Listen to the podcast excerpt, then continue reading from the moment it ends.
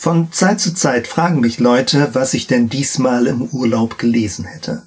Ja, und ich dachte mir, ich mache davon mal eine Aufnahme, eine Podcast-Aufnahme, notiere mir selbst die Dinge und gehe das nochmal durch, lass das ganze Revue passieren.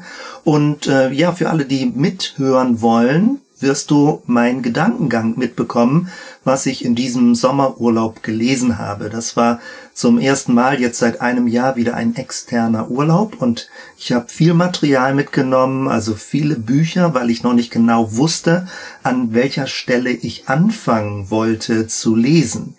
Wenn du also jetzt hier diesen Podcast weiterhörst, dann wirst du merken, wie der Gedankengang sich entwickelt und auch welche Konsequenzen oder welche Ideen sich daraus ergeben. Mir geht es darum, selbst mich zu orientieren, aber auch eine Orientierung für Gemeinde, für Gemeindearbeit zu bekommen. Also in unserem konkreten Fall die Zellgemeinde hier in Bremen. Und gerade auch in Anbetracht dieser schwierigen Situation, Corona, was macht das mit Kirche? Wie verändert sich Kirche? Wie verändert sich das Selbstverständnis? Wie verändern sich die Strukturen? Wenn ich jetzt gleich von verschiedenen Büchern erzählen werde, dann soll nicht der Eindruck entstehen, dass ich irgendwo in einem dunklen Loch sitze und äh, im Urlaub also im dunklen Bücher lese, sondern das Ganze spielt sich ab gewissermaßen auf einem Balkon in einem Mosel-Panorama. Wir waren an der Mosel, sind dort Fahrrad gefahren und man konnte dann aber vom Balkon aus auf die Weinberge sehen. Stell dir also das so vor, Cappuccino, Eis essen, ein Stapel Bücher und man kann auf die Berge sehen und zwischendurch, auch wenn die Wetterlage umschlägt, das mag ich besonders, dann kann man ein Gewitter sehen, wie es zwischen den Bergen entlang sich bewegt und äh, so ganz starke, mächtige Naturphänomene dann auftreten. Das ist also der Zusammenhang, der mich inspiriert, um Bücher zu lesen und äh, wenn ich Bücher lese, dann lese ich in der Regel zwei, drei, vier parallel. Je nach meiner Stimmung habe ich einen Textmarker dabei, ein Notizbuch dabei und schreibe mir den Gedanken auf und wechsle zwischen den verschiedenen Büchern hin und her, je nachdem, was mich gerade interessiert, weiter zu vertiefen. Ich hatte schon gesagt, ich habe in diesem Urlaub eine Reihe von Büchern mitgenommen und nicht alle habe ich mir genauer angeguckt. Ich sammle im Laufe der Zeit immer Material und warte dann auf die Möglichkeit, am Stück lesen zu können. Das ist manchmal im üblichen Gemeindeleben nicht ganz so möglich. Aber in einer Urlaubszeit kann man Gedankengänge dann auch länger aus verschiedenen Perspektiven verfolgen. Ich gebe dir erstmal ein paar Infos über die Bücher, die mich angefangen haben zu inspirieren, also mit denen diese ganze Lesereise losging. Das erste Oskar Kullmann von 1948, ein altes antiquarisches Buch. Das ist ja das Schöne an der heutigen Zeit. Viele Bücher bekommt man antiquarisch. Leute lesen weniger oder auch, ja, alte Bücher werden so nicht mehr gebraucht. Und dieses Buch von Oskar Kullmann hat den Titel Christus und die Zeit, die urchristliche Zeit- und Geschichtsauffassung. Und das interessiert mich besonders, wie das Christentum Raum und Zeit versteht, denn es kommt eine andere Zeitauffassung, ein anderes Zeitverständnis durch den christlichen Glauben, aber auch auf der Grundlage des jüdischen Glaubens in die Weltgeschichte hinein. Und das ist sehr spannend, welche Rolle da Jesus spielt in Bezug auf die Zeit und das Zeitverständnis. Oskar Kullmann, das ist ein großer Klassiker. Und damit habe ich begonnen, weil ich dachte, ach, wenn ich das Buch günstig bekomme, dann versuche ich es mal im Original zu lesen und nicht, wie man das möglicherweise im Theologiestudium äh, Second Hand einfach nur so davon berichtet bekommen hat. Als zweites James Cars, ein Buch von 1986, auf das ich gestoßen bin und das handelt von zwei Typen des Lebensverständnisses. Im Englischen heißt das Finite and Infinite Games.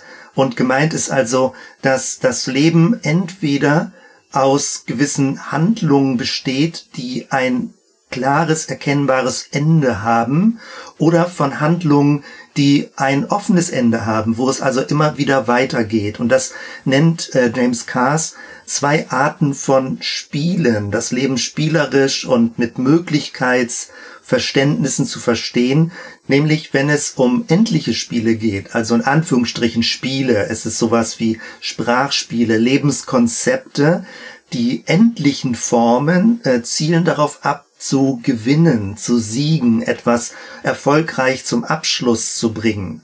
Aber die unendlichen Spiele, die endlosen Spielmechanismen des Lebens haben ein ganz anderes Muster, sie haben ganz andere Regeln.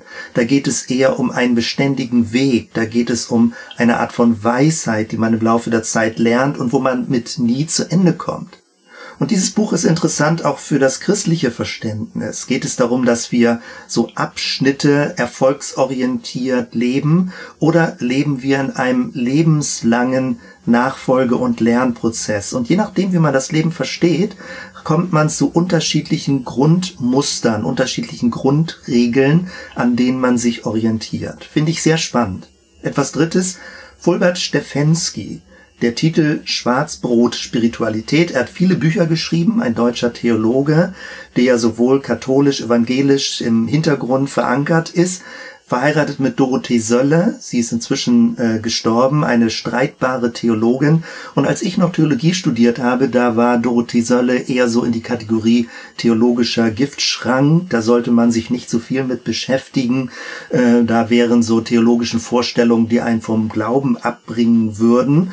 Nun, ich denke, dass würde ich also in heutiger Zeit ein bisschen anders verstehen. Sie war sehr konzentriert und hat politisches und mystisches Verständnis des christlichen Glaubens, also mystisch im positiven Sinne, das, was wir so eine innerliche Geistlichkeit nennen, zusammengebracht. Dass sie sagt, es geht nicht nur um einen innerlichen Glauben, sondern es geht auch um gesellschaftliche und politische Aktion. Und ähm, das ist sehr spannend und es ist immer gut, den Horizont zu erweitern. Fulbert Stefensky schreibt in diesem Buch Schwarzbrot Spiritualität, da sind mehrere Aufsätze und Vorträge zusammengefasst, gegen ein Event-Christentum, ein eventisches Christentum, was immer nur so nach Effekten sucht oder nach persönlichen Glücksdrogen sucht, was so kurzatmig ist. Und er spricht eben davon, dass wir eine tiefer gegründete Gläubigkeit brauchen, die auch krisenfest ist. Das finde ich auch sehr inspirierend, auch gerade von Personen, die lange und tiefe Lebenserfahrung haben, dort ihre Sichtweise zu lesen und zu lernen. Etwas Viertes, Gershom Scholem, ein deutsch-israelisch-jüdischer Religionshistoriker, der speziell sich in der jüdischen Mystik auskannte. Die Bücher von ihm lese ich immer wieder neu und gerne, weil er so sehr konzentriert ist, was den jüdischen Hintergrund angeht. Und dieses Buch hat jetzt den Titel von der mystischen Gestalt der Gottheit, Studien zu Grundbegriffen der Kabbalah. Auch das Stichwort Kabbalah ist in manchen christlichen Kreisen so ein bisschen mit Vorsicht zu genießen, angeblich, äh, denn äh, es geht dann um ja um komisch, mystisch, esoterisch, magisch oder dunkle irgendwie Phänomene angeblich, aber auch das ist ein falsches Bild. Es ist eine Erneuerungsbewegung, besonders stark im Mittelalter, wo es viel um Symbolik geht, um Tiefenstrukturen der Wirklichkeit und wo natürlich auch dann mit Spekulation gearbeitet wird, aber wo es darum geht, eine trockene, orthodoxe äh, Rechtgläubigkeit, die es ja auch im Judentum gibt, wieder mit innerem Leben zu füllen oder aufblühen zu lassen. Gershom Scholem ist wirklich ein Spezialist in diesem Bereich und er korrigiert manche irreführende Vorstellungen, die es sonst so vielleicht über das Judentum auch gibt. Insbesondere hat mich darin ein Artikel über die Shechinah interessiert. Das ist die Vorstellung, dass Gott in Gestalt, in einer Art von unsichtbaren Lichtgestalt in dieser Welt lebt. Das wird häufig von christlichen äh, Autoren als Brücke verwendet für den Heiligen Geist in dieser Welt, eine Einwohnung Gottes in dieser Welt. Vom Hebräischen gibt es auch eine Brücke zu dem Begriff Kavod, also die Lichtgestalt, das Leuchtende, die Präsenz Gottes, die Durchleuchtung, ja, das Aufblitzende in dieser Welt, wo Gottes Gegenwart ist. Und ich kenne das und deswegen hat mich das interessiert, nochmal vom Forschungsstand nachzulesen, so dass manche christliche Strömung, auch so modernere liberale Strömung, das als die Brücke nehmen in Richtung Weiblichkeit Gottes, weil man davon ausgeht, die Shechinah, das wäre so eine weibliche Seite Gottes in Kontrast zu dieser eher männlichen Vorstellung vom Vater Gott. Aber, und dafür ist das interessant, vielleicht auch ein bisschen enttäuschend und desillusionierend, wenn man Gershom Scholem als wirklich absoluten Spezialisten in diesem Bereich liest, dann sagt er, nein, diese Verweiblichung des Begriffes Shechinah ist erst in späterer Zeit geschehen. Ursprünglich war das auch ein eher männlich orientierter Begriff, also auf die Gottesseite bezogen, wobei es geht da nie um so eine Art von sexueller Geschlechtlichkeit in der Form, dass Gott eben männlich und Kontrast zum Weiblichen ist, aber die Betonung des Männlichen ist vom Jüdischen her die Betonung des Ursprungs, dort wo die Initialzündung passiert, wo etwas ins Leben gebracht wird. Das ist vielleicht wissenschaftlich denn nicht so aktuell und auf dem neuesten Stand, weil die Vorstellung war, das Weibliche bringt diese Initialzündung dann zur Gestalt und zur Geburt. Es ist eher der Raum, in dem das Leben heranwächst, aber die Initialzündung geschieht durch das Männliche. Das war die Logik und da geht es weniger darum, dass Gott jetzt ein männlicher Typ oder ein männlicher Gott ist, also im macho-mäßigen Sinne beispielsweise, sondern es geht eher um den Ursprung des Lebens. Und auch Shechinah war in diesem Sinne in dieses Gottesverständnis mit integriert und es war nicht einfach so eine weibliche Seite Gottes, wo man dann in neuerer Zeit sagen kann, naja, Gott ist nicht nur männlich, sondern weiblich. Also sehr spannend von der Entwicklungs- und Entstehungsgeschichte dieses Begriffes. Als fünftes Bruno Latour. Für mich eine Neuentdeckung, ein französischer Soziologe und Philosoph, und das Buch, was ich von ihm gelesen habe, angelesen, also nicht alle Bücher lese ich vollständig, sondern springe ein bisschen auch drin herum. Das hat den Titel Wir sind nie modern gewesen. Und das hat mich sehr interessiert in Bezug auf modern, postmodern. Was bedeutet das eigentlich? Wie deutet man unsere Weltsituation, unser Weltverständnis? Und er spricht davon, dass das moderne Weltbild auf dieser Konstruktion aufgebaut ist, dass es eine Trennung zwischen Materie und Mensch gibt, also auch Maschine und Mensch, dass man das gesondert handhaben kann, nämlich die Dingwelt und die menschliche Welt. Und er sagt, das entspricht so dem nicht. Das ist nie konsequent zu Ende gedacht worden, weil es gibt eine Art von Zwischenraum zwischen den Dingen, den materiellen Dingen und dem menschlichen Bereich. Und das führt er in diesem Buch genauer aus, auch von der Kulturgeschichte, von der Deutungsgeschichte her. Ein sechstes Buch, Ariane Martin, Sehnsucht, der Anfang von allem, Dimensionen zeitgenössischer Spiritualität. Auf das Buch bin ich gekommen, äh, weil dieser neue Workshop online ist, LUV, L-U-V, mit dem Wind gehen, ein Workshop, also nicht wirklich ein Glaubenskurs, sondern eher so ein Mitmach-Workshop, eine Art von biografischer Öffnung für das, was Gott in deinem Leben tut, was du vielleicht noch gar nicht weißt und wie man Zugänge, spirituelle Zugänge zum Glauben bekommen kann. Und dieser Workshop Louvre ist speziell für Menschen in postmodernen Milieus entwickelt worden. Und Ariane Martin hat eine Forschungsarbeit dazu gemacht, wie Menschen Eingänge, Zugänge, äh, Einflugschneisen in diese spirituelle Welt finden und was sie suchen, was eigentlich ihre Motive sind. Sehr interessant zu lesen und weitet den Horizont. Ein siebtes Buch, Tilman Haberer, von der Anmut der Welt, Entwurf einer integralen Theologie. Du magst vielleicht das Buch kennen, Gott 9.0.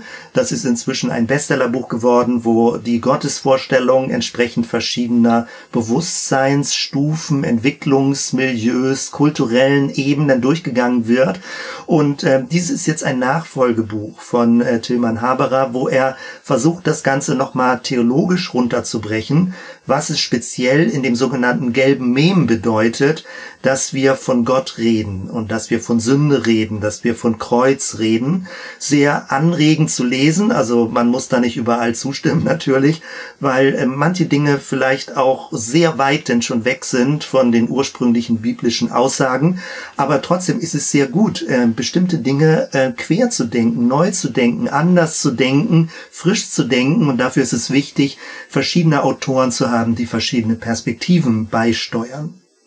Ein achtes Buch, Volker Schulte, ist Herausgeber für das Buch Achtsame Führung. Schlüsselelemente für das Management im 21. Jahrhundert. Auf dieses Buch bin ich gekommen, weil da ein Abschnitt drin von Paul Imhoff verfasst ist. Ein brillanter Redner, der auswendig sehr bildhaft redet. Wir haben ihn auf Konferenzen gehört und er hat mich immer neu begleitet durch die Veröffentlichung, die er gemacht hat. Jesuitische Ausbildung, jetzt inzwischen äh, evangelischer Pastor, aber im Ruhestand, Leiter von Exerzitien und aktuell etwas, was sie das christozentrische Lehrhaus nennen. Sehr weltoffen, offen für die Weisheitstradition der anderen Religionen, aber das Ganze von Christus her gedacht und was das auf biblischer Grundlage bedeutet. Für mich sehr spannend und sehr inspirierend. Und diese acht Bücher, die ich dir jetzt herausgegriffen habe, waren sowas wie eine Einstiegsorientierung aus den völlig unterschiedlichen Hintergründen. All das beschäftigt mich und ist für mich ein großer Rahmen und Horizont, um zu verorten, wer sind wir, wenn wir an Jesus glauben und welche Impulse und Ideen nehmen wir auf, um diesen Weg gehen zu können. Wenn ich für mich so ein bisschen warm gelaufen bin und wieder Bücher vor Augen habe im Urlaub mehr als sonst und innerlich äh, Lust habe zu lernen, dann steige ich tiefer in ein Thema ein. Und ein Thema, das ich mir für diesen Urlaub besonders vorgenommen hatte, ist unter der Überschrift Missional Communities. Da geht es darum, äh, dass ich nochmal genauer nachgucken wollte, was äh, aus dem englischen Bereich bekannt ist, dass nämlich andere, neuere Angangswege gerade in dieser postmodernen Kultur gesucht werden, wie Menschen in Kontakt kommen können mit dem christlichen Glauben, mit Jesus, mit Gemeinschaften, die sich in diesem Sinne christlich orientieren. Ausgangspunkt war schon vor ein, zwei Jahren das Material von Mike Breen, einem englischen Autoren, der inzwischen in Nordamerika lebt und dort weiter diese Ideen verbreitet.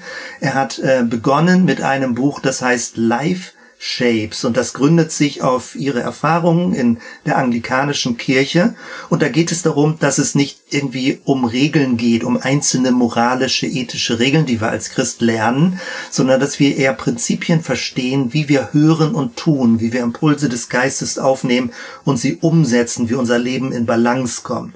Das hat mich sehr inspiriert, wenn es eher um Muster geht und nicht um Regelkataloge. Und äh, wir haben äh, vor der Corona-Pandemie schon überlegt, wie könnte man das mit in die Gemeindearbeit reinnehmen. Dann ist das aber unterbrochen worden durch diese ganzen Krisen-Dinge, die äh, gemanagt werden mussten. Der Begriff, der da im Hintergrund steht, ist Cluster. Es geht im Englischen um sogenannte Mid-Sized Missional Communities, also um Gruppen, um Gemeinschaften einer mittleren Größe.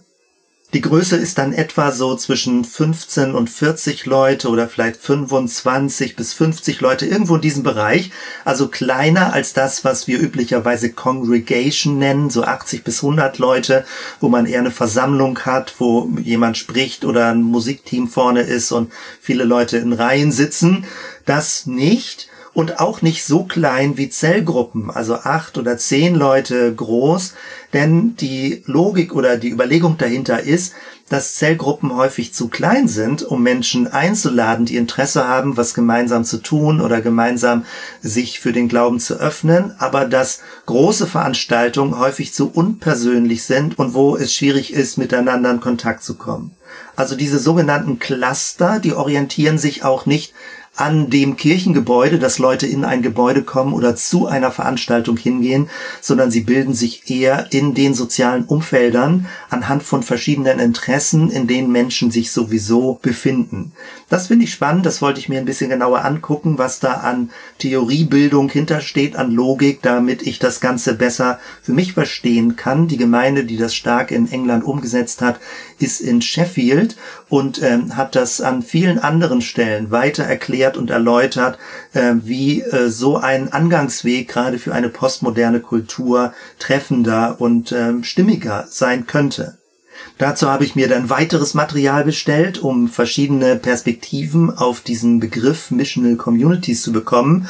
Im Englischen wird das auch ein bisschen ähnlich in Zusammenhang gebracht mit sogenannten Fresh X, also Fresh Expressions of Church. Da geht es um neuere Ausdrucksform von Kirche, also nicht nur die bestehenden großen Kirchen, anglikanisch oder auch Freikirchen, sondern Kirchen auch in neuen Kontexten, die sich gar nicht wie kirchlich anfühlen, sondern die einfach dort sind, wo Menschen sind und die sich in diesen mittleren Community-Größen anfangen zusammen zu treffen und zusammen eine Art von Gemeinschaft aufzubauen.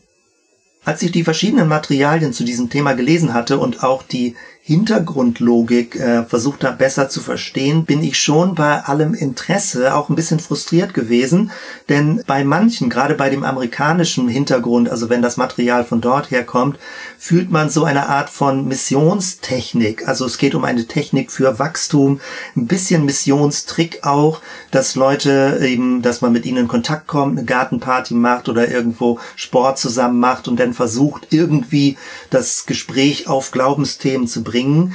Und bei manchen wird das sogar so direkt ausgesprochen, dass es versucht wird, einen Angangsweg zu finden, um so den christlichen Glauben in der Gesellschaft zu retten. Ja, überall fallende Zahlen und weniger Leute. Und da denkt man, na, vielleicht rettet das jetzt das Ganze, dass das Ganze wieder positiv missionarisch nach vorne gebracht werden kann. Und ehrlich gesagt, ähm, ich finde das ein bisschen ja, ich weiß nicht, wie ich das nennen soll, ein bisschen unehrlich, nicht klar. Also wenn jemand in eine Gartenparty eingeladen wird, wird man in eine Gartenparty eingeladen. Und ich mag das nicht, wenn so verdeckte Motive dahinter sind, wenn da irgendwie so ein doppelter Boden ist, wenn da so was Kleingedrucktes ist, was man nicht auf den ersten Blick erkennen kann. Das fühlt sich für mich immer so ein bisschen manipulativ an und ich glaube, es ist auch nicht transparent genug. Es ist irgendwie nicht direkt und ehrlich genug und ich kann Leute verstehen, die sagen, äh, das möchte ich nicht, so möchte ich nicht leben, dass ich zwar offiziell so Beziehungsbrücken baue, viele nette Leute kennenlerne und ins Gespräch komme mit Leuten, aber unterschwellig immer so diesen diese Art von ja Missionsauftrag habe, der im schlimmsten Fall auch die Beziehung dann korrumpiert, also der sie nicht ehrlich und direkt macht. Selbst wenn man sagt, ich tue das alles nur, um ähm, Menschen Gottes Liebe weiterzugeben oder Gottes Gnade weiterzugeben, aber man rückt nicht wirklich mit den eigentlichen Motiven raus. Und das gefällt mir nicht. Und deswegen bin ich sehr froh, dass ich auch auf ein anderes Buch gestoßen bin. Ich weiß jetzt nicht, ob ich die Namen richtig ausspreche. Francis Rothery, ein Franziskaner-Pastor, auch mit anglikanischem Hintergrund, aber auch Zugang zum neuen Mönchstum, wo ja Christen sich wieder zusammenfinden und bewusst auch intensivere Formen der Gemeinschaft leben wollen. Und er genau kritisiert diese unterschwellige ähm, ja, Auftragsorientierung, die nicht wirklich in Klarheit menschenorientiert ist. Also er nennt das im Englischen Beyond äh, Missional Map Making. Also dass es nicht darum geht, immer nur Landkarten und Strategiepläne zu entwickeln, um in Kontakt mit anderen Menschen zu kommen, sondern wirklich aus ehrlicher Motivation in Kontakt mit anderen Menschen zu kommen, weil das Leben interessiert, weil die Sichtweisen interessieren, weil man zusammen auf dem Weg ist, Gutes zu leben, Gutes zu suchen. Und sein Buchtitel heißt Reconciliation Communities. Ihm geht es darum, dass äh, Gemeinschaften Versöhnung leben und dass das sehr transparent und sehr offen gehandhabt wird. Da gibt es keine versteckte Agenda. Er stellt die Motivation in Frage von allem, was so eine Art von Missionstrick ist, also so einer Hintergrundsteuerung, so verdeckten Gründen, weshalb man das überhaupt alles macht. Und er wirbt dafür, dass Gemeinde, dass Gemeinschaften, dass es um Conversation geht, also um ehrliche und offene Gespräche, auch mit Menschen aus anderen Glaubensrichtungen oder mit gar keinem Glauben, also die sich selbst vielleicht als atheistisch oder agnostisch bezeichnen würden. Und er sagt, zusammen mit Menschen ehrlich reden. Eine Gemeinde ist auch ein Raum dafür, wo Menschen äh, zusammenkommen können. Das ist natürlich sehr weit aus dem Fenster gelehnt, weil es ist nicht mehr das klassische Missionsverständnis. Und er spricht eben von Versöhnungsarbeit, von Brückenbauen, von Miteinander in Kontakt kommen, verschiedene Perspektiven und Sichtweisen wahrnehmen. Und er spricht auch von Empowerment, was finde ich immer im Deutschen so ein bisschen unglücklich übersetzt wird mit Ermächtigung oder äh, Freisetzung. Das klingt so dramatisch. Es ist eigentlich am ehesten vielleicht zu übersetzen mit der Erfahrung der Selbstwirksamkeit. Also, dass Menschen Zutrauen bekommen, dass sie mit ihrem Leben etwas Sinnvolles bewirken können. Dass sie nicht nur religiöse Konsumenten sind, nicht nur zuhören, nicht nur mit dem Kopf nicken und sagen, oh, das war eine wichtige Erkenntnis, sondern dass sie ihr Leben wirklich so einsetzen, dass sie in ihrem Umfeld zum Guten hin wirksam sein können das finde ich spannend, aus, gerade aus franziskanischer Sicht, ähm, solche Perspektiven zu hören. Und das dockt sehr stark an dem an, was wir ja schon bei Noel Moles gelesen haben, wo wir auch in, äh, bald äh, weitermachen werden, also mit Übersetzungen, mit verschiedenen weiteren Themen. Und Noel Moles beschreibt auch im späteren Teil des Buches Peace Meals, also Friedensessen, wo Menschen hierarchiefrei zusammen essen. Jesus gewissermaßen unsichtbar ist der Gastgeber und Menschen tragen Essen zusammen, sprechen miteinander und das auch als eine Kultur der Begegnung. Ähnlich so etwas, was wir in Bremen ja mit dem offenen Community Dinner äh, vor dem Hauptbahnhof gemacht haben, um Menschen aus verschiedenen kulturellen Schichten, Einkommens, Bildungsschichten zusammenzubringen und eine Brückenbauatmosphäre damit zu ermöglichen. Das ist spannend, Gemeinde in die Richtung weiter zu denken. Wir haben das mal stärker auf dem Schirm gehabt, aber vielleicht müssen wir das nochmal wieder ein bisschen reaktivieren und neu lebendig werden lassen. Nachdem ich also dieses Thema Missional Communities ein bisschen aus verschiedenen Perspektiven vertieft hatte, wollte ich gerne das Ganze in einen größeren Rahmen einordnen können und habe Material dazu gelesen über verschiedene christliche, kirchliche, weltweite Trends und Strömungen.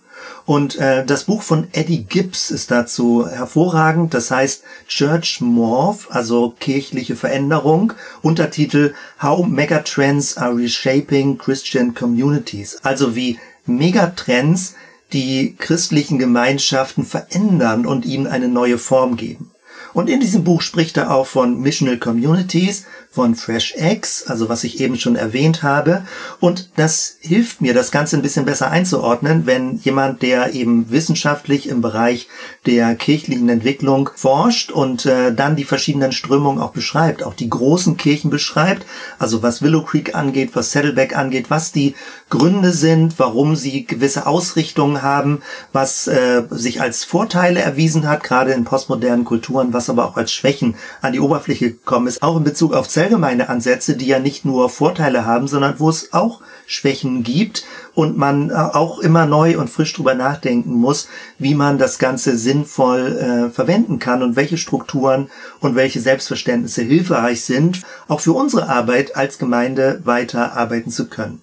Gerade in dieser Pandemiezeit, aber noch mehr in dieser postmodernen Kultur interessieren mich also diese Bücher, wie andere Personen ihre Perspektive einbringen, wie zum Beispiel ein anderes Buch von McNeil, Missional Communities, The Rise of the Post-Congregational Church, also das Aufkommen einer nachkongregationalen, einer auch nachkonfessionellen Kirche, wie bilden sich dann Gemeinschaften. Und in dieser ganzen Überblicksorientierung bin ich auf ein Buch gestoßen, häufig über Fußnoten. Also hangel ich mich dann weiter durch und versuche die Bücher zu bestellen und zu bekommen, wenn ich sie äh, günstig antiquarisch bekomme. Auch eine Neuentdeckung für mich, sehr begeistert.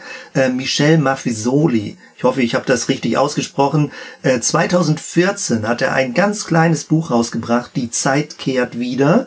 Und da bin ich wieder hellhörig geworden, weil es geht um ein neues Zeitverständnis, ein postmodernes Zeitverständnis. Und ich werde immer hellhörig, wenn Leute sagen, wir driften als als Gesellschaft wieder in eine heidnische, also nicht werten gemeint, in eine heidnische, eher zirkuläre Zeitlogik. Also dass es nicht mehr sich nach vorne entwickelt, sondern eher so im Kreis und alles kehrt wieder nach einer gewissen Zeit. Und das beschreibt er in dem Buch. Er spricht als Soziologe, der in Frankreich sehr kantig ist, der sehr viel zitiert wird von Leuten, aber auch sehr umstritten ist. Und äh, Anfang der 90er Jahre hat er diesen Begriff der Tribes aufgebracht, was ja heutzutage vielfach zitiert wird, dass Menschen sich wieder in modernen, digitalen oder auch realen Tribes, also Stämmen gewissermaßen zusammenfinden, postmoderne Stammeskulturen entwickeln, wo du deine Peer Group hast. Und das analysiert er soziologisch. Und hier in diesem kleinen Büchlein, Die Zeit kehrt wieder, beschreibt er das Ganze, wie die Zeit wieder die Oberhand gewinnt gegenüber dem Raum, aber nicht in dieser linearen nach vorne gerichteten Weise, sondern eher zirkulär und wie auch dadurch der Raum, das Raumgefühl, das Lokale wieder an Bedeutung gewinnt. Also das finde ich sehr inspirierend, jemand, der sehr ähm, interdisziplinär denkt und äh, versucht auch diese neu aufkommende postmoderne Kultur seit den 80er, 90er Jahren zu reflektieren und zu formulieren. Im Vorlauf auf diesen Urlaub habe ich auch ein Buch mitgenommen von John Rittner, Positively Irritating, Embracing a Post-Christian World to Form a More Faithful and Innovative Church. Also positiv irritiert sein, ein Buch von 2020, und es geht darum, die postchristliche Welt zu begrüßen, förmlich zu umarmen und dadurch eine neue Form, eine eine glaubensvollere, eine glaubensintensivere Form und eine innovativere Form von Kirche vorzubringen.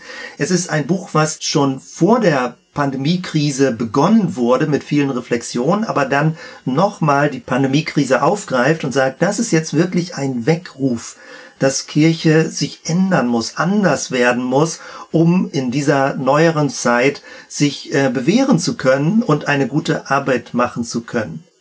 Immer wenn ich online auf Bücher stoße, dann gucke ich, ob ich das Inhaltsverzeichnis sehen kann. Und in diesem Inhaltsverzeichnis gab es eine Zeile, weshalb ich dieses Buch gekauft habe. Und der Titel dieses Kapitels lautet The End of Industrialized Disciple Making.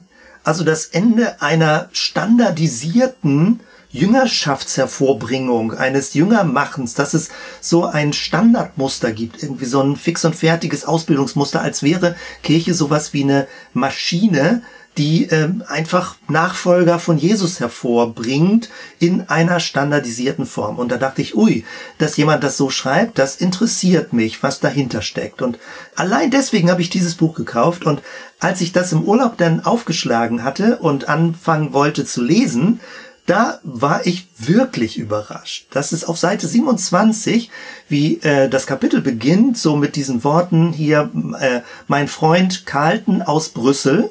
Und ich dachte, äh, was für ein Carlton? Das kann doch eigentlich nur sein, dass es um Surf the City geht, um Carlton Deal aus Brüssel. Und ich dachte, ich traue meinen Augen nicht, dass dieses Buch von einem amerikanischen Pastor geschrieben ist, der bewusst drei Jahre nach Brüssel gegangen ist, um die Arbeit von Carlton Deal und nicht nur speziell Surf the City, sondern die Gemeindegründungsarbeit von Carlton Deal und seinem Team dort kennenzulernen. The Well, also der Brunnen, das orientiert sich an Johannes 4, die Frau am Jakobsbrunnen, die auf der Suche ist, Zugang zu bekommen zu den spirituellen Quellen.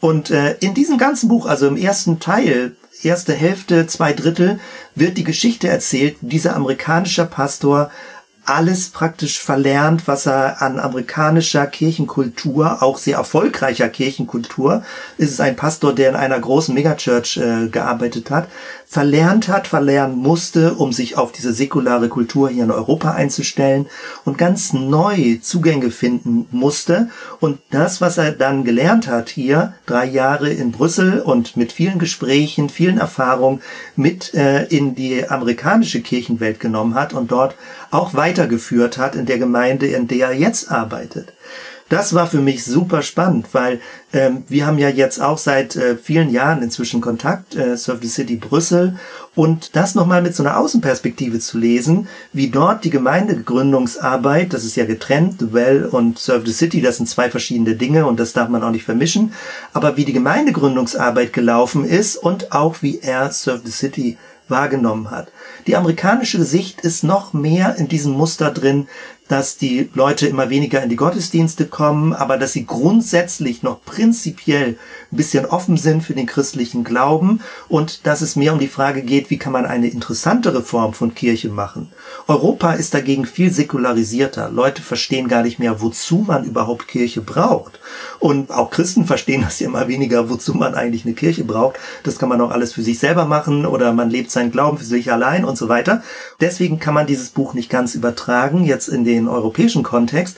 Aber es war für mich super spannend und ich habe im Laufe des Urlaubs das immer weiter drin gelesen, die Erfahrung auch aus Brüssel zu hören und zu reflektieren und auch selbst für mich daraus zu profitieren und zu lernen. Jetzt hast du schon eine ganze Zeit zugehört und äh, du hast gehört verschiedene Bücher, alles Mögliche, was ich so kurz angerissen habe. Das Eigentliche aber, was mich weiter in eine bestimmte Richtung gebracht hat, ist ein Buch von Miroslav Wolf. Es ist jetzt 2019 rausgekommen, Theologieprofessor, der in Kroatien gelebt hat, aber weltweit jetzt irgendwie sehr angesehen ist für das, was er veröffentlicht und wie er forscht und wie er theologische Muster neu anbietet, um ähm, Gemeinde und Kirche leben zu können. Und dieses Buch, was äh, ich gelesen habe, heißt Für das Leben der Welt, ein Manifest zur Erneuerung der Theologie. Ein sehr unscheinbares Buch und an manchen Stellen auch sehr speziell, weil es geht um theologische Ausbildung. Es geht darum, worauf konzentrieren Menschen sich, gerade Theologieprofessorinnen, Professoren. Was sollen die Themen sein? Worum geht es eigentlich, wenn wir sagen, wir treiben Theologie oder wir forschen im theologischen Bereich? Und was sind eigentlich die Aufgaben und die Inhalte der Theologie? Insofern ist das nicht ein Buch für die breite, interessierte Menge, sondern es ist sehr speziell an Stellen. Aber das sehr herausragende und sehr spannende ist, dass er eine These aufstellt, dass wir unseren Fokus, unseren jahrelang, jahrzehntelang, jahrhundertelangen Fokus, dass wir ihn ändern.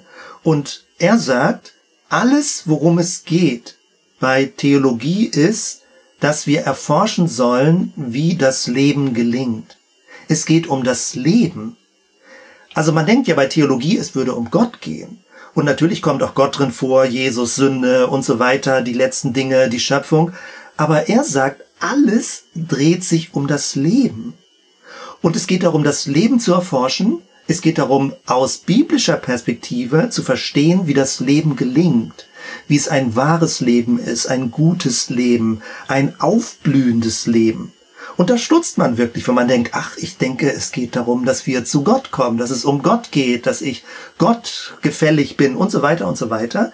Und er stellt in diesem unscheinbaren Buch wirklich sehr drastische Thesen auf. Und das gefällt mir sehr, weil damit kann ich mich jetzt auf ihn beziehen und muss nicht sagen, naja, das habe ich mir irgendwie so ausgedacht. Er sagt zum Beispiel, Erlösung ist nicht das Ziel des Lebens, sondern Erlösung ist ein Mittel, damit das Leben gelingt. Er sagt auch, Gott ist nicht das Ziel des Lebens. Und da denkt man, ach du Güte, ja. Er beruft sich auf Augustin, dass es angeblich darum geht, dass wir nur noch Gott schauen und so ganz in Gott versunken sind. Und das stimmt auch, dass unser Leben auf Gott ausgerichtet ist, von dort her Erfüllung bekommt. Aber Miroslav Wolf sagt, es geht nicht darum, dass Gott so eine isolierte, abstrakte Form ist, zu der wir hinstreben, sondern es geht darum, Gott ist Mensch geworden, damit unser Leben menschlich wird. Es geht darum, dass wir durch Gott, mit Gott, an seiner Seite, in Nachfolge von Jesus, dass wir den Weg zum Leben finden und dass das Leben gefunden wird.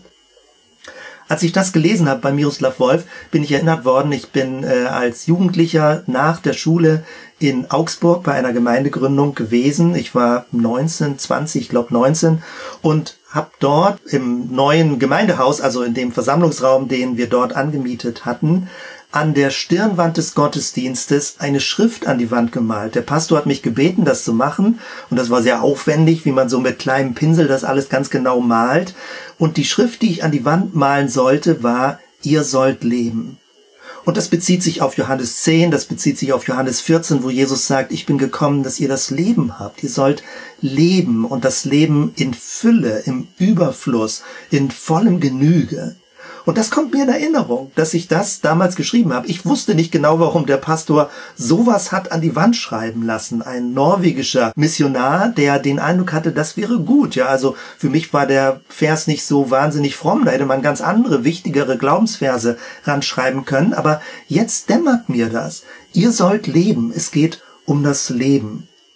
Als wir vor zwei Jahren auch Urlaub an der Mosel gemacht haben, saß ich mit meiner Frau auf einer Bank und wir guckten auf das Wasser und auf die Weinberge und äh, wir haben darüber gesprochen. Ich habe die Frage gestellt, wozu eigentlich gibt es Religion? Wozu braucht man Religion? Und man hat ganz viele negative Antworten, was Religion auch alles Negatives angerichtet hat. Aber wenn wir es mal so ganz unvoreingenommen versuchen, von der Geschichte her, also mit den ganzen dunklen Flecken mal ausblenden, versuchen zu verstehen, wozu gibt es Religion?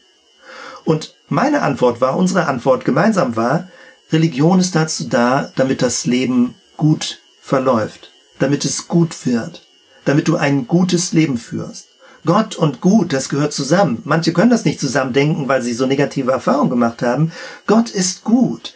Er ist Licht, er ist Liebe, er ist Geist, aber als Geist weht er in unsere menschliche sichtbare Welt hinein und bringt das Leben hervor. Er ist der Ursprung, die Quelle, der Schöpfer des Lebens. Und ich weiß noch, wie vor zwei Jahren es in meinem Kopf irgendwie anfing auseinanderzuklaffen. Denn wenn man die reformierte Theologie vor Augen hat, da geht es darum, das höchste Ziel im Leben ist Gott zu ehren. Alles zur Ehre Gottes. Auch die Bücher Rick Warren, das ist reformierte Theologie, also Leben mit Vision, da geht es darum, Gott zu ehren mit all dem, was wir tun in unserem Leben. Und das ist gut und richtig. Aber es klafft dann irgendwie auseinander mit, dem Menschen zu dienen. Also dienen wir den Menschen nur, um Gott zu ehren oder um der Menschen willen? Geht es um den Menschen oder lieben wir oder sind barmherzig oder sind dienstbereit nur, weil Jesus es gesagt hat und weil wir damit Jesus gefallen wollen, indem wir Menschen Gutes tun? Das fängt an, so ein bisschen Spannung auszulösen. Und Miroslav Wolf bringt genau das zusammen. Er sagt, Gott wird Mensch, Gott kommt in unsere Welt und es ist richtig, dass wir das Leben vor Augen haben. Der Sinn des Lebens ist das Leben. Der Sinn des Lebens ist ein aufblühendes, wahrhaftiges, gelingendes Leben. Das finde ich spannend. Man hat das Gefühl, man hat den Wald vor lauter Bäumen seit Jahrzehnten nicht gesehen. Der Sinn des Lebens ist das Leben. Und Religion ist dazu da, damit du ein erfülltes, ein sinnhaftes, ein wahres Leben findest und Gemeinde und Kirche ist dazu da, dass wir dieses Leben gemeinsam erkunden und uns helfen, dieses Leben zu finden. Damals, vor zwei Jahren, kam ja auch diese Redewendung oder diese säkulare Zielperspektive vor Augen, einander helfen, zur bestmöglichen Version unserer selbst zu werden. Dafür ist Gemeinde da. Dafür ist Gemeinschaft da. Nicht einfach nur, damit man ein bisschen sozial zusammen ist, was auch gut ist, sondern den Weg zum Leben gemeinsam zu gehen und wir brauchen uns gegenseitig dazu. Seitdem wir auf das Material von Noel Moles gestoßen sind, haben wir diese große Perspektive, diesen Horizont der Shalom Gottes wie es begonnen hat, die Geschichte, wie Jesus der Prinz des Friedens ist, wie Gemeinde ein Raum, eine Verkörperung dieses Friedensreiches ist und sein soll und wie wir zugehen auf diesen Horizont des Friedens, des Shalom-Reiches. Das ist gemeint mit dem Reich Gottes, nicht irgendwie eine militärische göttliche Königsherrschaft, sondern ein Reich des Friedens, ein Friedensreich, in dem es ein gelingendes Leben für alle Menschen in unterschiedlicher Form gibt. Und interessant ist, ich bin in dem Zusammenhang auf Bernhard Ott gestoßen. Bernhard Ott 1996 im Deutschen gibt es ein ganz schlicht und unscheinbar aussehendes Buch Shalom, das Projekt Gottes. Bernhard Ott ist Studienleiter gewesen, Seminarleiter von den Mennoniten vom Ausbildungsinstitut in Bienenberg und hat vor diesem Hintergrund der Friedensethik und Friedenstheologie genau dieselbe Logik entfaltet, die Noel Moles auf seine Weise beschreibt. Und das hilft, die große Rahmengeschichte zu verstehen und unser eigenes Leben darin zu verorten. All das, was ich dir gerade beschrieben habe, nochmal den großen Überblick, die Einordnung von verschiedenen Strömungen, aber insbesondere Miroslav Wolf, dass es um das Leben geht, das gelebt wird, befreit wird, erneuert wird, erlöst wird und dass wir dafür gemeintlich miteinander unterwegs sind. All das ist für mich eine wichtige Bestätigung gewesen. Gerade Miroslav Wolf, auf den ich mich beziehen kann und das noch viel genauer beschreiben kann, wie er das in dem Buch da ausführt und wie es uns hilft, auch mit biblischem Hintergrund und mit einer Jesus-Perspektive Gemeinde in diese Ausrichtung und diese Konkretion und in diese Motivation mit hineinzubringen und uns selbst natürlich mit auf diesem Weg. Das hat mir sehr geholfen, nochmal die Inhalte klarer zu bekommen. Und jetzt noch einen Schritt weiter. Denn wenn es so ist, dass die Inhalte ziemlich klar geworden sind, also jetzt nicht im Detail, aber der große Bogen, Leben in der Shalom-Geschichte, Gemeinde als Shalom-Gemeinschaft, eine Friedensethik zu leben, all das, wenn das klarer ist, wie setzen wir das um? Und dann fing an, mir zu dämmern, auch diese Frustration nochmal klar zu werden. Ich bin relativ frustriert in den Urlaub hineingefahren, weil ich an manchen Stellen sehr viel offene Fragen hatte, wie wir als Gemeinde auch weitergehen könnten, weiterarbeiten könnten. Manches hat mich nicht so ganz zur Ruhe kommen lassen, weil ich dachte, es muss schon noch neu wieder konkret und präzise klarer werden, was wir wollen und wie wir rangehen wollen. Und damit bin ich bei dem Thema der Arbeitsweise, der Methode, der Form, wie wir etwas umsetzen. Ich gehe mal zum Gottesdienst. Wenn es nur eine Predigt gibt, selbst wenn sie interaktiv ist, wenn es nur in Anführungsstrichen gemeinsam gesungene Lieder gibt, wenn wir nur in Anführungsstrichen zusammen beten oder Kaffee trinken, dann ist das zwar interessant und schön und auch lebendig. Für manche ist es interessant und manche sagen, damit muss ich meine Zeit nicht verschwenden, aber es ist nicht sehr wirksam, wenn es darum geht, dass wir zu Menschen des Friedens werden, dass wir uns gegenseitig helfen, zur bestmöglichen Version unserer selbst zu werden, dass wir auf dieser Grundlage gesellschaftliche Wirksamkeit erzeugen. Und ursprünglich waren Marzellgruppen als die Anwendungsstruktur gedacht, dass am Sonntag gewissermaßen die inhaltliche Vorlage kommt und in der Woche in kleinen Gruppen es eher um die Anwendung geht. Aber das hat nicht immer so wirklich gut funktioniert. Und da glaube ich persönlich, wir brauchen irgendwie einen neuen Angangsweg, einen neuen Zugang, wie wir die Inhalte nicht nur theoretisch verstehen und glauben und gut finden, sondern wie wir sie auch praktisch in unserem Leben, je nachdem, mit welcher Persönlichkeit, mit welchem Umfeld, in welchem Kontext du bist, wir es anwenden können. Und das bringt mich zu vielen säkularen Forschungsformen, die nämlich darüber nachdenken, wie lernen Erwachsene, wie lernen wir überhaupt? Denn Erwachsene lernen anders als Kinder. Und ein Gottesdienst mit Vorträgen, äh, wo Leute in Reihen sitzen, das ist tendenziell eine Art von sehr starken Gefälle von den Lernstrukturen her. Es passt vielleicht nicht unbedingt von den Inhalten. Leute sagen, damit konnte ich heute nichts anfangen.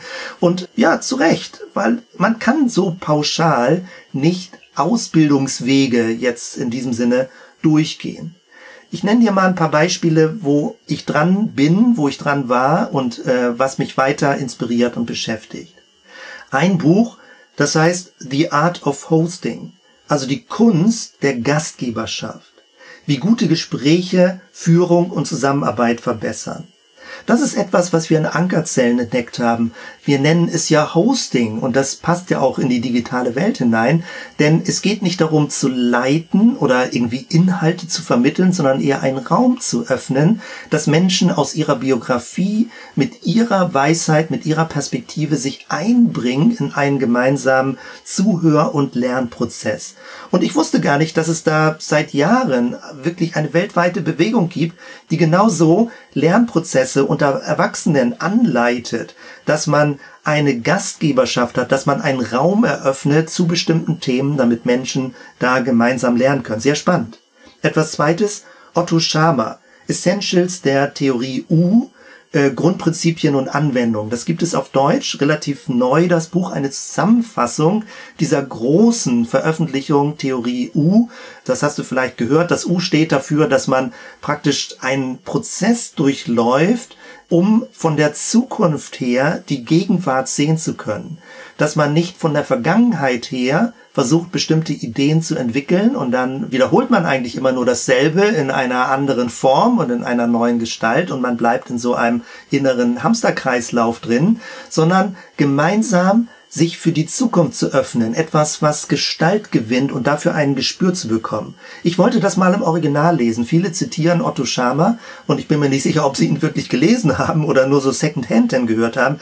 Und im Original ist das für mich großartig. Super inspirierend, wie eine Gruppe miteinander auf dem Weg ist, je nachdem, in welchem Themenfeld sie sich befindet und aus gewissen inneren Bewusstseinsprozessen heraus ein Gespür dafür bekommt, was an Zukunftsmöglichkeiten entsteht und daraufhin anfängt zu handeln. Ich finde das hochspannend, denn er schreibt nicht von einem christlichen Hintergrund. Er nimmt verschiedene spirituelle Praktiken oder auch Traditionen auf, aber ist da total offen. Und du hast aber das Gefühl, ein hochspirituelles Buch zu lesen, obwohl es eher so in den Bereich von Wirtschaftstheorie oder fast Betriebswirtschaft manchmal reingeht.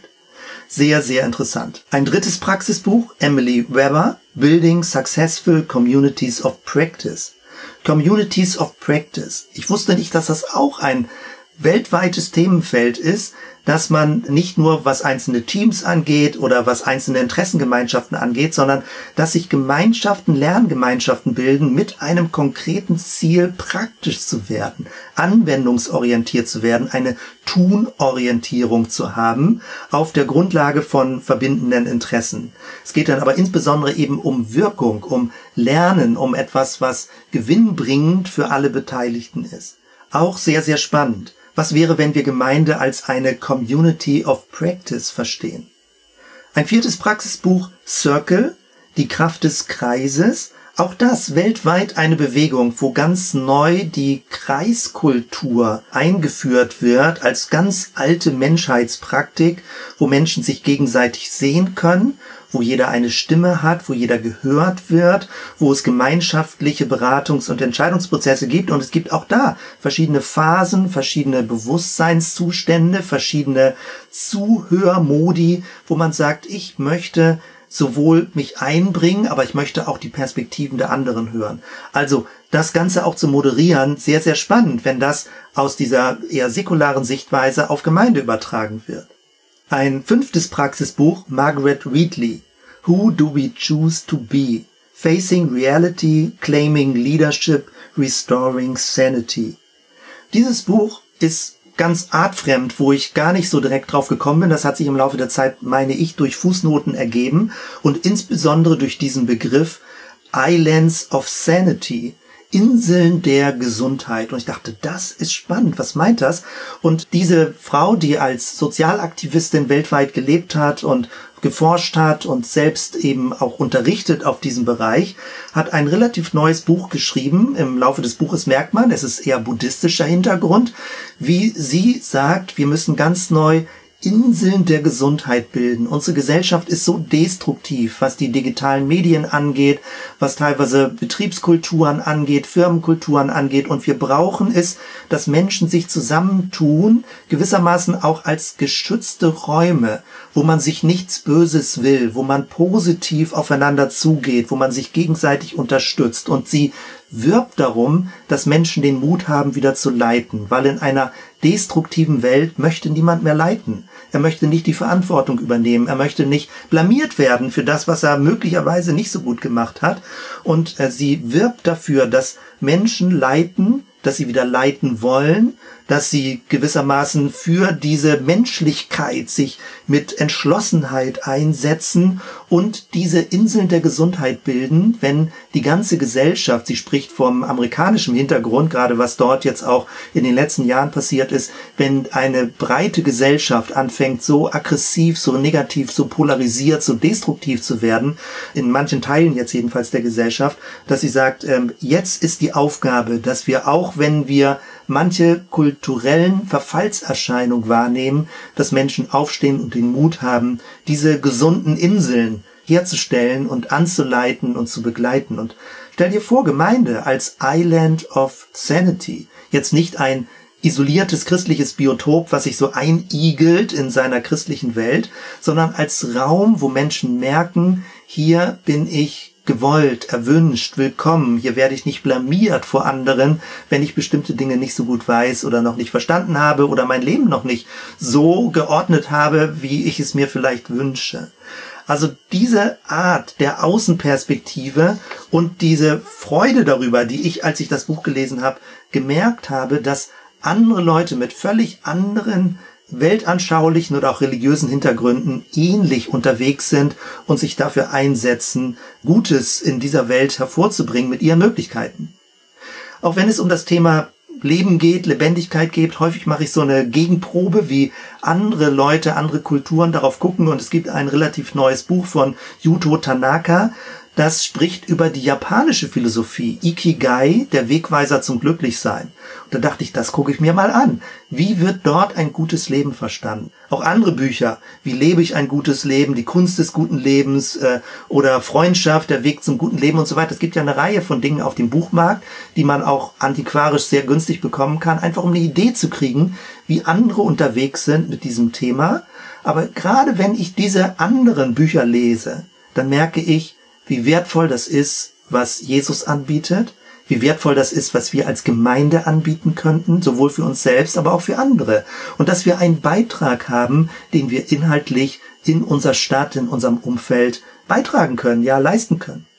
Und damit gehe ich in eine Schlussrunde. Das war sehr, sehr viel Material. Ich hatte noch mehr Bücher in meinen Kisten drin, aber das sind jetzt die Bücher, die mich inspiriert haben. Und das war ein längerer Urlaub, wo das auch möglich war, die verschiedenen Sachen zu lesen und reinzulesen. Was folgt jetzt daraus? Also was ist jetzt die Praxisüberlegung? Was mache ich damit? Oder was könnten wir auch gemeinsam damit machen? Also zunächst einmal muss ich mir immer neu eingestehen, diese Ernüchterung, wir leben in einer Zeitepoche, wo das Christentum abnimmt in Europa. Bei allem, was du Positives hörst, wo die einmal einen super tollen Gottesdienst haben und tolle Konferenzen, unterm Strich geht es bergab. Die nächsten 20, 30 Jahre, der christliche Glaube wird immer weniger vermutlich präsent sein. Leute haben in den 80er, 90er Jahren schon für Erweckung gebetet, aber so sehr viel ist davon nicht zu erkennen. Also auch die Gottesdienste werden wahrscheinlich kleiner werden. Leute verstehen nicht mehr, warum muss man in einen Gottesdienst gehen. Und ja, wenn der einem nichts bringt, dann kann man die Zeit auch anders verwenden. Kirche wird irrelevanter werden. Man merkt das jetzt schon in dieser Zeit, dass sie auch politisch nicht mehr richtig gehört wird, dass die Stimmen ein bisschen seltsam klingen, wenn die kirchlichen Oberhäupter meinen, sich äußern zu müssen. Also der christliche Glaube wird für die Mehrheit der Gesellschaft irgendwie an Relevanz verlieren. Und wir werden das in unserem Leben weiter erleben, weil das lässt sich nicht so schnell drehen und umdrehen. Und die Frage ist, was machen wir damit? Ich denke, der christliche Glaube wird immer mehr herausgefordert sein, bewusst einen Lebensstil zu leben, ein Bekenntnisleben. Also ich meine das nicht mit Worten, dass man viel reden muss, aber dass man bewusst Überzeugung lebt. Der Glaube wird personalisierter sein, es wird dein Stil sein, wie du Glauben lebst, aber es geht darum, dass du wirklich weißt, warum du das tust und es aus Überzeugung tust. Ich merke bei mir, bei aller Frustration, die ich phasenweise so habe, auch je nachdem, was kann die eigene Aufgabe sein, mit seinem eigenen Leben dazu beizutragen. Ich merke das bei mir, wenn ich so zwei, drei, vier Schritte Abstand habe im Urlaub. Es ist für mich das absolut größte und spannendste in diesem riesigen Projekt teilzunehmen, dabei zu sein, ein Teil des Ganzen zu sein, dass Gott eine Shalom-Geschichte schreibt mit uns Menschen. Und ich empfinde es als die herausforderndste, vielleicht auch als eine der schwierigsten Aufgaben, das Evangelium in einem europäischen Kontext selbst zu verstehen und umzusetzen weil wir glauben, wir verstehen das Evangelium. Viele, die christlich geprägt sind, haben da auch sofort vielleicht eine Antwort parat. Aber irgendwie greift es ja nicht. Irgendwie wird es nicht verstanden, dass diese Art von Botschaft gut ist. Ein gutes, ein gelingendes, ein positives, aufblühendes, florierendes Leben hervorbringt, sondern Leute haben überwiegend vielleicht eher negative oder gar keine Erfahrung gemacht. Was wäre also, wenn wir neu das Bild vor Augen bekommen, eine Kirche zu sein, die ein gutes, ein wahrhaftiges Leben für alle leben möchte. Das ist das Ziel unseres Strebens, ein gelingendes Leben, ein inspirierendes, ein aufbauendes Leben. Es geht nicht um Missionieren, damit das Christentum am Leben bleibt. Also ein Missionieren so in einer Verkaufsstrategie, in einer Vertriebsstrategie. Ich merke, mir selbst ist unwohl dabei und anderen auch, sondern es geht vielmehr darum, eine Sendung zu leben, die Welt und Menschen in der Welt zu segnen, die Welt zu heiligen, das heißt das Leuchtende hervorzubringen, die Augen offen zu halten, in allen Bereichen, dort wo du wohnst, dort wo du arbeitest oder auch bei den sogenannten Third Places, also diesen dritten Orten, jenseits von Wohnen und Arbeiten in Freizeit oder was auch immer man da dann in dieser Zeit tut. Die Frage ist also, was lehren wir? Was lernen wir? Welche Inhalte. Und ich kenne diese klassischen Begriffe, dass es darum geht, ein hingegebenes Leben zu führen. Aber was ist das, ein hingegebenes Leben? Es gibt diesen Begriff, dass Menschen zu Jüngern Jesu werden, dass sie Frucht hervorbringen. Aber was heißt das, ein Jünger zu sein? Was heißt es, Frucht hervorzubringen? Was heißt es, das Evangelium zu verkündigen? Was heißt es, zu Jesus hinzuwachsen?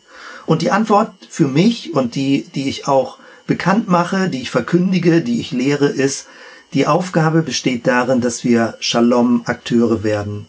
Dass wir als Shalom-Akteure mit einer Jesus-Perspektive leben, Friedensstifter, Botschafter des Friedens. Und das ist etwas, was für jeden Menschen verständlich ist, was hilfreich ist, was notwendig ist, was relevant ist. Und es geht darum, dass wir das lernen, dass wir Inhalte lernen, dass wir Kompetenzen lernen, wie wir als Botschafter des Friedens ein Segen in dieser Welt sein können. Wo immer du das erlebst, wo immer Gott dich hinsendet, wo immer deine Berufung auch sich weiterentwickelt und Gestalt gewinnt. Was wäre also, wenn Gemeinde jetzt mal ein bisschen technisch formuliert ein göttliches Ausbildungsinstitut ist, wo Menschen des Friedens heranwachsen, wo Menschen des Friedens ihre Berufung erleben und wo sie merken, wie Gott durch sie lebt. Jetzt nicht in einer standardisierten Weise, sondern jeder völlig eigenständig, biografisch, so wie es ihm entspricht. Wie wäre eine solche Lernkultur, wo es auch um Anwendung geht, wo es nicht eine theoretische Nachfolge ist, sondern wo es so dir entspricht, etwas zu tun, was gut ist, was sinnvoll ist, was sinnhaft ist, was aufbaut? Wie ist es möglich, die Weisheit der Gruppe nutzbar zu machen, damit wir uns gegenseitig anspornen und inspirieren, von Jesus zu lernen, aber auch gegenseitig zu einer guten, zu einer bestmöglichen Version unserer selbst zu werden? Das ist eine säkulare Beschreibung für Erlösung, dass du erlöst wirst aus destruktiven Denk- und Verhaltensmustern und lernst, unter der Anleitung des Geistes und auf der Grundlage von biblischen Wahrheiten ein Leben zu führen, das gelingt und wo du merkst, das ist stimmig, das ist gut, das bringt mich in eine Erfüllung hinein. Ich hatte eben schon das Stichwort Erwachsenenbildung genannt und das ist das, womit ich mich jetzt aktuell beschäftige. In dieser Woche, wo ich verschiedene Materialien dazu lese und neu verstehen möchte und ich frage mich, warum bin ich so blind gewesen, ja? Also Erwachsene lernen anders als Kinder und vieles in Gemeinden ist ausgerichtet auf eine Art von Kinder lernen, also nicht kindlich oder kindisch, sondern Kinder lernen in einer Weise, wo sie Dinge häufig zum ersten Mal hören. Und das ist anders, als wenn Erwachsene Dinge schon vielfach gehört haben und irgendwie abgleichen müssen mit dem, wie es dazu passt oder wie es auch ihre Sichtweise ändert. Also all das bringt uns in eine andere Art von Lernkultur, Lernkonzepten, Theorien des Lernens, wie das Ganze möglich ist. Und da lernt man von all den Dingen, die ich genannt habe, auch softwaremäßig, wie Softwareentwicklung läuft. Da sind solche Begriffe wie Scrum, wie Kanban, wie man gewisse Zyklen durchläuft, wie man im positiven Sinne anwendungsorientiert lernt. Communities of Practice, Theorie U, Circle, Art of Hosting, Flipped Classroom, dass man bestimmte Dinge ändert, Blending Learning, ein gemischtes Lernen, digital, analog. Also es gibt so viele spannende Spuren, wie wir lernen können, das, was wir für wichtig empfinden, also Friedensstifter zu sein. Erwachsene lernen anders, direkter, eher auf Nützlichkeit, auf Anwendbarkeit orientiert und so, dass sie nicht überfordert werden, dass sie nicht sofort demotiviert sind und sagen, das kriege ich ja nie hin. Das interessiert mich und das würde ich gerne mit dir, mit euch weiter überlegen, weiter entwickeln und bin gespannt, wo uns das weiter hinführen wird. Ganz zum Schluss also, der Fokus liegt auf einem gelingenden Leben und es liegt auf einem kooperativen Lernen. Und die Voraussetzung dafür ist, dass man das will, dass man von Jesus und voneinander lernen möchte. Die ersten Christen wurden die des neuen Weges genannt. Oder man könnte jetzt modern sagen, die des guten Weges, die des gelingenden Lebens. Lernen von Jesus inspiriert, offen für alle.